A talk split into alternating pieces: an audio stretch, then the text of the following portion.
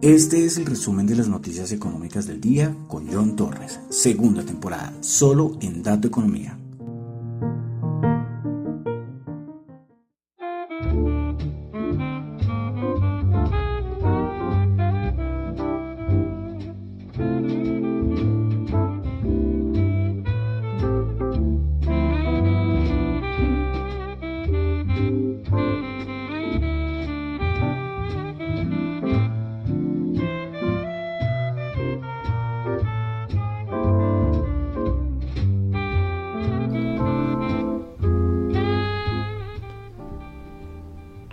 Muy buenas noches, son las 7 y 39 de la noche.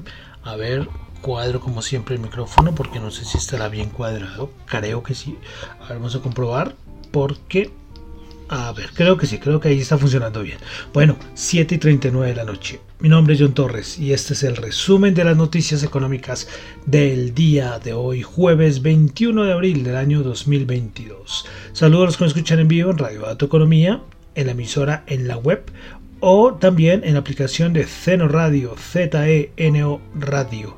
La aplicación recuerden que está para iOS y para Android. También saludo a los que me escuchan en el podcast, en Spotify, en Apple Podcasts. Ahí en ambas plataformas se puede calificar. ¿eh? Entonces, muchas gracias a los que califican el, el programa. Y también los que me escuchan en Google Podcasts y los que escuchan en Tita TV. Recuerden la plataforma descentralizada. Ahí los invito a que se suscriban y denle seguir y conozcan, experimenten. Salganse un momentico de la zona de confort de YouTube. que cuando venga lo de la web 3.0 ustedes digan, ah, no, esto ya para mí no es nada nuevo, ¿no? Pero bueno, estamos hablando, adelantándonos mucho en el tiempo. Bueno, entonces vamos a comenzar con el resumen de las noticias económicas del día de hoy, jueves 21 de abril. Eh, recuerden ante todo, que lo que yo comento acá no es para nada ninguna recomendación de inversión, son solamente opiniones personales. Bueno, comenzamos con Asia. Eh, Nomura dijo que espera que el Producto Interno Bruto de China para 2022 sea del 3,9%. Recordemos la anterior estimación que había hecho Nomura había sido del 4,3%. Bueno, pasamos a datos macroeconómicos en Asia. Tuvimos dato de inflación en Japón 1.2%, el dato interanual anterior 0.9%. Eso ya es lo que faltaba, ¿no? Lo que podría faltar. Inflación, niveles de inflación altos en Japón. Bueno, continuamos en Corea del Sur, índice del productor 8.8%, anterior 8.4%. Comenzamos a ver ya PMIs eh, recordemos que estamos finalizando mes, entonces PMI manufacturero en Australia 57,9 el mes de abril, anterior 57.7 y el PMI de servicios en Australia 56.6 anterior 55.6 pasamos a Europa. Dato de índice de precios de productor eh, de Alemania. Pues 30.9 se esperaba 30 anterior 25.9 figúrense que este dato es el mayor dato desde 1949. Ya sabrán en épocas de guerra mundial, ¿no? Y el asunto es que este es el más alto desde ese año y parece que antes de ese año no se llevaba eh, este datico del índice de precios del productor. ¿Qué quiere decir eso? Pues que estamos en máximos históricos en este dato de índice de precios del productor en Alemania. Producción industrial de la eurozona del mes de febrero 0,7%, el dato mensual, dato interanual 2%. Confianza del consumidor de la eurozona se esperaba menos 20, terminó mejor un poquito, menos 16.9. Confianza del consumidor en el Reino Unido se esperaba menos 33, este sí empeoró en abril a menos 38. Dato importantísimo, dato, del dato de inflación en la eurozona, 7.4%, menor a lo esperado, que era 7.5%. Buen dato altico, ¿eh?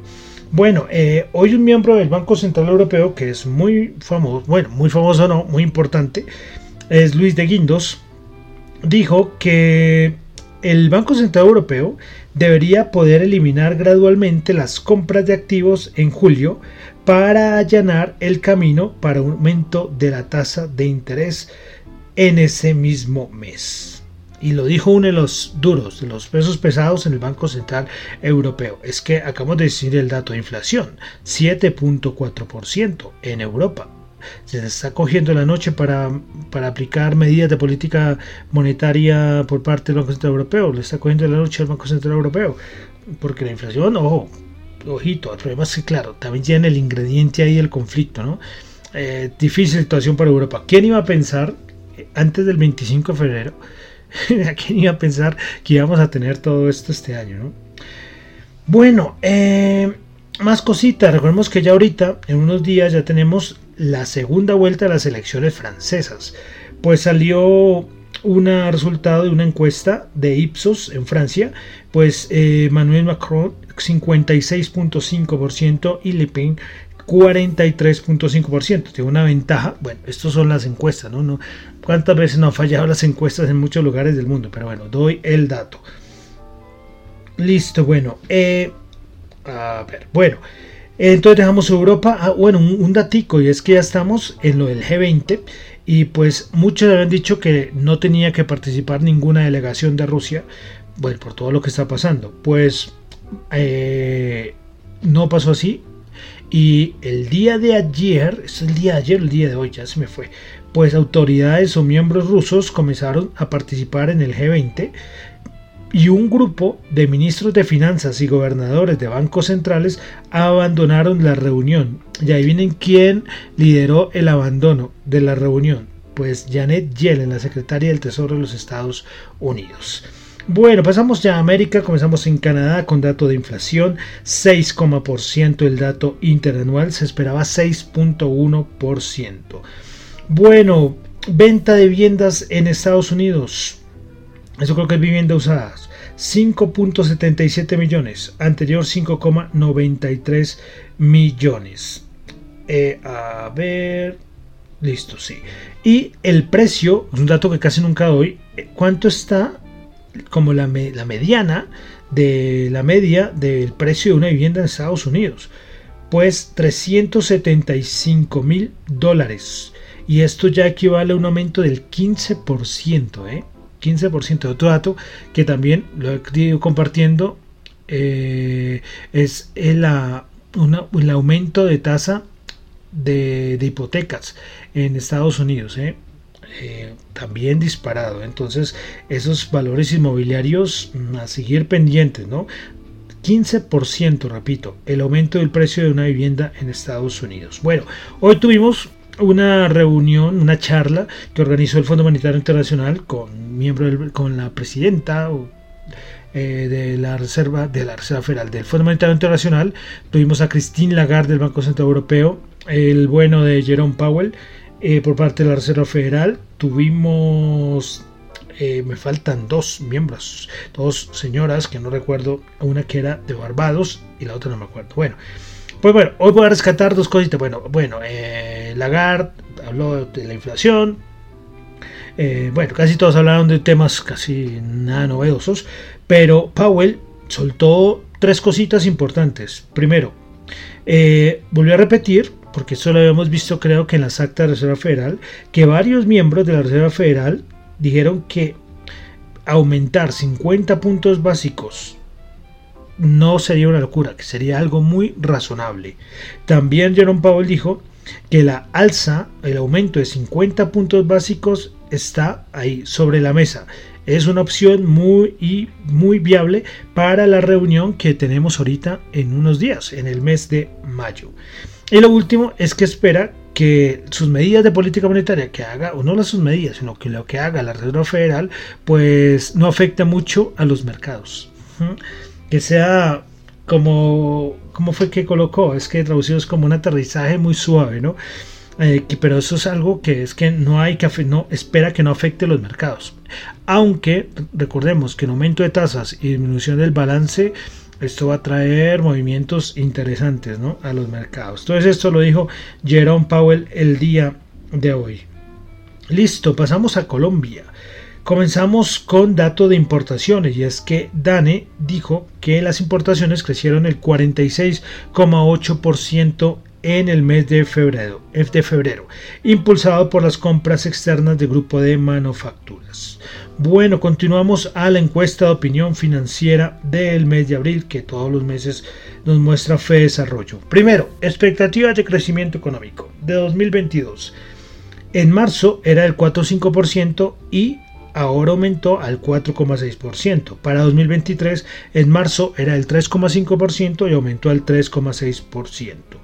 Para el primer trimestre de 2022, 6,9%. Para el segundo trimestre de 2022, 5,6%. Bueno, respecto a la tasa de intervención del Banco de la República, el 84,4% de los analistas espera que la tasa se ubique en 6% en abril de 2022 y, y a ver, y el 49, es que eso no me cuadra. Bueno, y el 49,6 espera que la tasa llegue a 7,5% para diciembre de 2022. Bueno, ahí tocaría, pero mmm, sí, es que no me cuadra el asunto de porcentajes, pero bueno. Inflación, para marzo, la expectativa era del 8,45 y la cifra real fue de 8,53. No ha acertado ninguna de esto. La inflación ha sido de las variables macroeconómicas macroeconómica más difícil de estimar. Para el de 2022, los analistas esperan que la inflación se ubique en 8,7%. Listo. Bueno, continuamos. Factores relevantes a la hora de invertir. Primer lugar, condiciones sociopolíticas. Segundo lugar, lugar. Hoy estoy con la lengua que es que no puedo vocalizar. Segundo lugar, política monetaria. Tercer lugar, factores externos. Y cuarto lugar, otros factores. Y finalmente, en la encuesta de opinión financiera tenemos como siempre las acciones que componen el índice de, renta variable Colcap. Pues el primer lugar, la acción de Argos fue la más atractiva por los analistas con el 35% de las opiniones. Segundo lugar, Ecopetrol. Tercer lugar, Grupo Energía Bogotá, cuarto lugar Bancolombia Preferencial y quinto lugar Da Vivienda. Entonces esta fue la encuesta de opinión financiera del mes de abril. Bueno, pasamos ahora sí ya a la parte de mercados, commodities, acciones, chismes, de todo vamos acá. Primero, petróleo. Ayer, dato inventario de la EIA, se esperaba un aumento de 3 millones, caída de 8 millones de barriles. Bueno, ayer, bueno, lo hemos comentado, lo comenté antier, que fue lo de Netflix, ¿no? Ha dado mucho que hablar la mega caída que tuvo Netflix el día de ayer y hasta hoy. Porque claro, con la caída de ayer, mucha banca inversión lo que hizo fue bajar sus estimaciones de precios objetivos. Pero bueno, pero más empresas, más empresas, muchas empresas siguen reportando. Vamos con Snap, que es la aplicación esta de Snapchat, no sé si lo conozcan. Bueno, pues beneficio por acción menos 0,02, cuando se esperaba menos 0,64. Ingresos 1.06 billones, se esperaba 1.07 billones. Usuarios activos 332 millones, cuando se esperaba 331 millones. Eh, los, ahora algo que se está viendo mucho son las estimaciones para el siguiente eh, trimestre pues el mercado esperaba 28% y Snap dice que espera entre el 20 y el 25% de los ingresos para el segundo trimestre. Bueno, es un datico de ayer, pero lo nombro, los que no, que no han escuchado, Tesla, un valor muy importante, beneficio por acción 3.22, esperaba 2.27, ingresos 18,8 billones, esperaba 17,2 billones. Bueno, y continuando con Elon Musk, ya que estábamos en Tesla, pues Elon, Elon, Musk obtuvo el día de hoy 46.500 millones de dólares en fondo para comprar Twitter y está considerando hacer una oferta pública por sus acciones. Entonces, el señor Elon Musk está como loco por quedarse con Twitter. Esperemos a ver cómo termina la historia. Buena cosita de la Bolsa de Valores de Colombia. Y es que hoy salió un pequeño comunicado del Grupo Argos diciendo que el Grupo Argos no participará en las ofertas públicas de adquisición por acciones de Grupo Sura y Nutresa. Eh, veremos a ver qué dicen los Gilinski después de, de esta información, ¿no? Bueno, entonces ya dejamos ahí, vamos a pasar a los índices, al mercado. Cosas importantes. Primero, recompra de acciones. Tema recompra de acciones es que recuerden que estamos en época de estados financieros, entrega de estados financieros y cuando entrega estados financieros, pues eh, los, los insiders no pueden hacer recompra de acciones. Tienen que esperar, no, es un día o dos días después de, la, de publicado los estados financieros. Bueno, entonces un factor importante en el mercado. Segundo, a nivel técnico, el SP500 está llegando a zonas de resistencia importantes, importantes, y lo cual sale y lo, y lo venden en esas zonas de resistencia. Tercero, el día de hoy, las declaraciones de Jerome Powell. Ah, bueno, y un montón de miembros de la Fed, ¿no? Ha hablado Daly, ha hablado Bullard, ha hablado Evans. Ah, bueno, Evans anunció que se retira en 2023. Eso salió en la noticia hoy. Eh, y pues lo que más no asustó, pero lo que más puso nervioso al mercado también fue las declaraciones de, Powell. Vamos a ver qué pasa en el mes de mayo, ¿eh? Vamos, mucho nerviosismo, veremos. Eh, y hay algo muy importante y es el mercado de renta fija. Este siguen vendiendo los bonos a 10 años sin, sin piedad, sin piedad, sin piedad, sin piedad. Bank of America ellos estaban diciendo que había que ya, que ya, no sé, ya que, que se pase el 3.1% la rentabilidad del bono a 10 años, ya les parece una locura. Ellos dicen, no, nosotros vamos a comprar bonos ya, porque esto ya está sobrevendido a nivel de renta fija. ¿Mm? Pero bueno, eh, ¿Qué está descontando los bonos? No se sabe. No se sabe qué está descontando los bonos. Eso es una muy, muy buena pregunta. No se sabe qué estará descontando. Muchos dicen que es que la inflación se va a seguir disparando. Veremos a ver qué pasa con China, que los cuellos de botella y otra vez la cadena de suministros afectados, afectado, muy seriamente afectado. Varios están diciendo que es peor que lo del 2020. Y si es peor que el 2020, Shanghai es un puerto muy importante, pero veremos a ver cómo responde el resto del mundo. Entonces, mercados que siguen ahí en una situación mm, eh, a nivel técnico, acá como no tengo gráficas, no estoy mostrando gráficas, está en una zona que llega un soporte y rebota y una resistencia la vende. Entonces, es muy difícil de ver qué, puede pasar. Ah, los cuantitativos, cuantitativos que también he hablado, dijeron que eh, la zona peligrosa es perder los 4.400 puntos. ¿sí? que es una zona muy peligrosa para el SP500. Entonces eso es lo que está pasando. Miraremos a ver con el pasar de los días, a ver cómo, si sale o se mantiene en ese canal, como dicen los traders, el SP500. ¿sí? Por lo de la renta fija, de verdad, eh, es impresionante. Banco of America lo decías, que ya no lo pueden vender más y estaba en 2.90.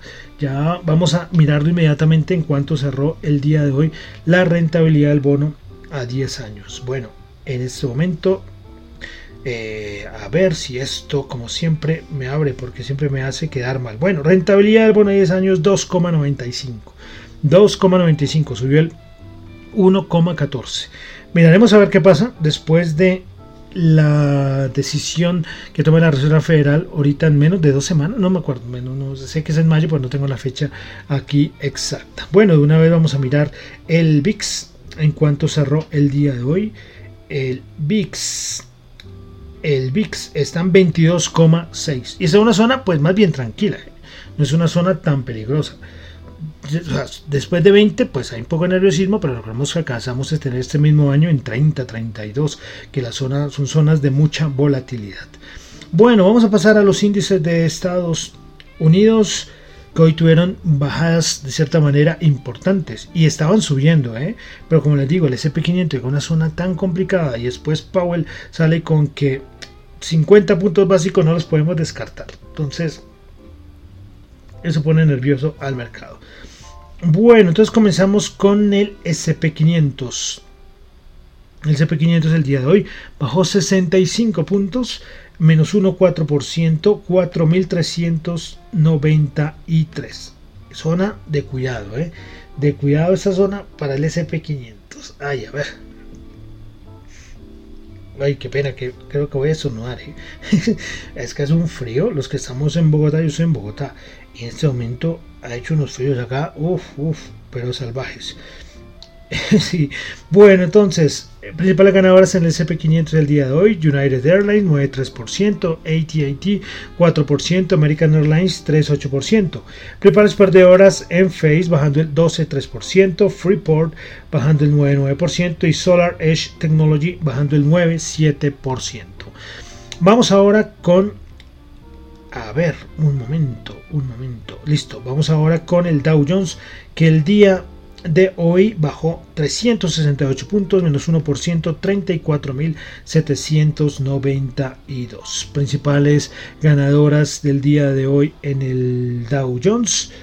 Tuvimos a Dow subiendo el Dow subiendo el 2,9%, IBM subiendo el 1,1% y Verizon subiendo el 1,1%. Principales perdedoras, Salesforce bajando el 4,8%, Chevron bajando el 4,6% y Walt Disney bajando el 2,3%. Bueno, vamos ahora con el Nasdaq 100. El Nasdaq 100 el día de hoy bajó 278 puntos, bajó el 1,9%, 13.720 puntos. Principal ganadora del día en el Nasdaq 100, Tesla, 3,2%, le gustaron los estados financieros al mercado. Segundo lugar, CSX subiendo el 2,8% y Monster, eh, Monster Beverage subiendo el 1,7%. Principales perdedoras, Allen bajando el 8,4%, Match Group bajando el 8,2% y Datadog bajando el 7,4%. Bueno, vamos ahora a la Bolsa de Valores de Colombia. El Colcap bajó 18 puntos, el MSCI Colcap bajó 18 puntos, menos 1,1%, 1.616 puntos. Principales ganadores del día, Grupo Aval Ordinaria 1,9%, Nutresa 1,8% y Preferencial Corfi Colombia 1,1%. Principales perdedores del día, Bancolombia el, bajó el 3,3%, la ordinaria, Ecopetrol bajó el 2,5% y Canacol bajó el 1,9%. Claro, Bancolombia, aunque la que más volumen maneja la preferencial, pero que es, cuando más baja Ecopetrol y Bancolombia se llevan por delante a todo el, el Colca. Bueno, vamos a pasar ahora a commodities. El WTI 103.9 subió 1.5, Brent 108.7 subió 1.5 dólares el barril, oro 1952 bajó 8 dólares la onza. Dólar para el día de mañana en Colombia 3.760 subió un peso. Y vamos con las criptos. Hace mucho yo sé que no hago el diccionario cripto. Vamos a ver cuándo lo retomamos. El problema es que, como pueden ver, no estoy haciendo el programa seguido. A ver, sí, pero es que, como les decía, antes, en época de pandemia, uno salía menos y se ocupaba menos, pero ahora tanta cosa, tanta cosa, y se pasa. Y a mí no me gusta hacerlo tan tarde, porque es que no vale la pena. Nadie lo va a escuchar el programa y ya, ya tan tarde el podcast también no nadie lo va a escuchar. Entonces, pero bueno, entonces vamos ahora con las criptos. En este momento el Bitcoin baja el 2,5%, Ethereum baja el 3,2%, BNB baja el 3,2%, Ripple baja el 2,9%, Solana baja el 3,9%, Terra baja el 3,8%, Cardano baja el 2,7%, Avalanche baja el 3,7%, Dogecoin baja el 3,4% y Polkadot baja el 5%. Entonces, bajadas, bajadas, bajadas en las criptos. Bueno. Y con esto termino por el día de hoy el resumen de las noticias económicas del el día. Recuerden que lo que yo digo acá no es ninguna recomendación de inversión, son solamente opiniones personales. Mi nombre es John Torres, me encuentran en Twitter en la cuenta arroba John Chu, j h o n t x -U, en la cuenta arroba Dato Economía y en la y para asuntos de la emisora radiodatoeconomía.gmail.com Bueno, y recordemos, estamos en nuestro recorrido musical 1922-2022, 100 canciones. Y llegamos ya al año 1948. Vamos con otro bolero más de la cubana Isalina Carrillo. Este ha sido uno de los boleros también muy famosos en la historia de la música latina. Vamos a escuchar una versión del año 1948 de Daniel Santos. Creo que es versión con la Sonora Matancera. No sé. Eh, creo que sí, bueno, creo que ya está con la Sonora Matancera. Pero bueno, entonces vamos a escuchar en la versión, en la voz de Daniel Santos, la canción del año 1945, Dos Gardenias. Muchísimas gracias.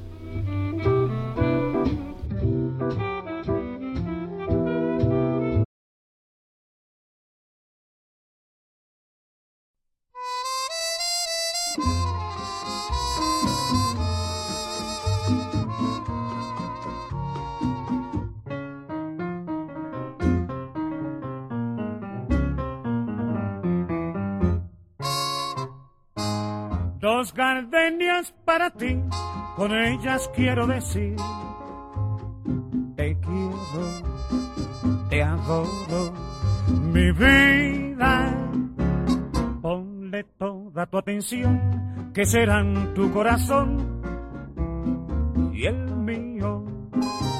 Dos gardenias para ti, que tendrán todo el calor de un beso. De esos besos que te di y que jamás encontrarás en el calor de otro querer. A tu lado vivirán y te hablarán como cuando estás conmigo. Y hasta creerás que te dirán, te quiero. Pero si un atardecer las gardenias de mi amor se mueren, es porque han adivinado que tu amor me ha traicionado, porque existe otro querer.